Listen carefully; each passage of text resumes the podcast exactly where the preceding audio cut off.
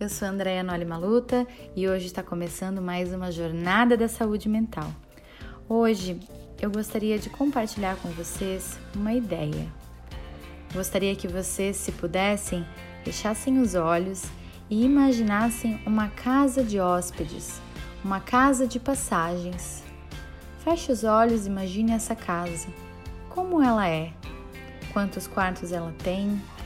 Ela é bonita, ela é feia, ela é de madeira, ela é de material, ela é arejada ou é escura. Imaginou? Agora eu gostaria que você imaginasse que você é essa casa de hóspedes. Você é essa casa de passagem. Porque a verdade é que o ser humano é uma casa de hóspedes. Toda manhã chega um hóspede diferente e cabe a nós acolher e entreter esse hóspede. Todos os hóspedes que chegam nessa casa são inesperados. A gente nunca sabe quem está para chegar. Mas cabe tratar com honra, com cuidado e até com um pouco de carinho todos os hóspedes que passam pela nossa casa.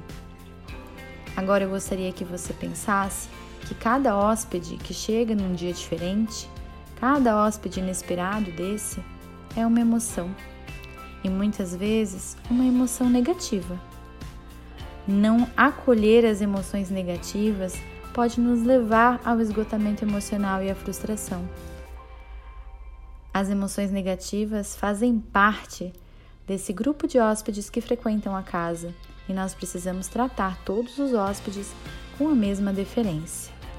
Alegria, tristeza, raiva, nojo, falta de sentido, desânimo, irritabilidade, vergonha, culpa, todos são bem-vindos na sua casa de hóspedes, porque você sabe que eles vão chegar e que eles vão embora. Então precisamos receber e entreter todos. Não podemos bater com a porta na cara de nenhum hóspede. Não podemos expulsá-los da nossa casa. A casa de passagem de hóspedes serve para hospedar essas emoções que chegam diariamente de forma inesperada. Essa ideia é da poesia Rumi, do mestre Sufi. Depois vou colocar ela no meu Instagram, se você ainda não me segue, arroba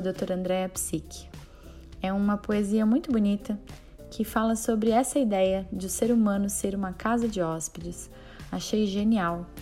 Se a gente entender que as emoções vêm e elas vão embora, a gente para de brigar com elas.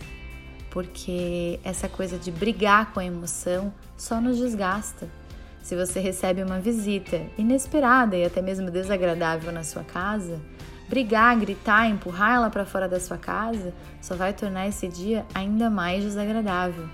Talvez valha a pena servir um chá não é mesmo?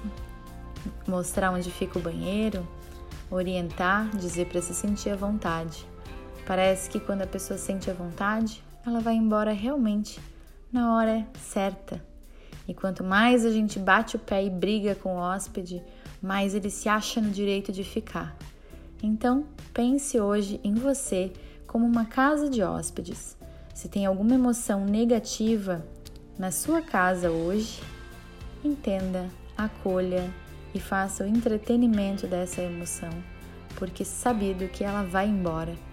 E quem sabe um outro hóspede um pouco mais agradável, um pouco mais amigável surge amanhã, não é mesmo? Essa é a grande surpresa de ser uma casa de hóspedes.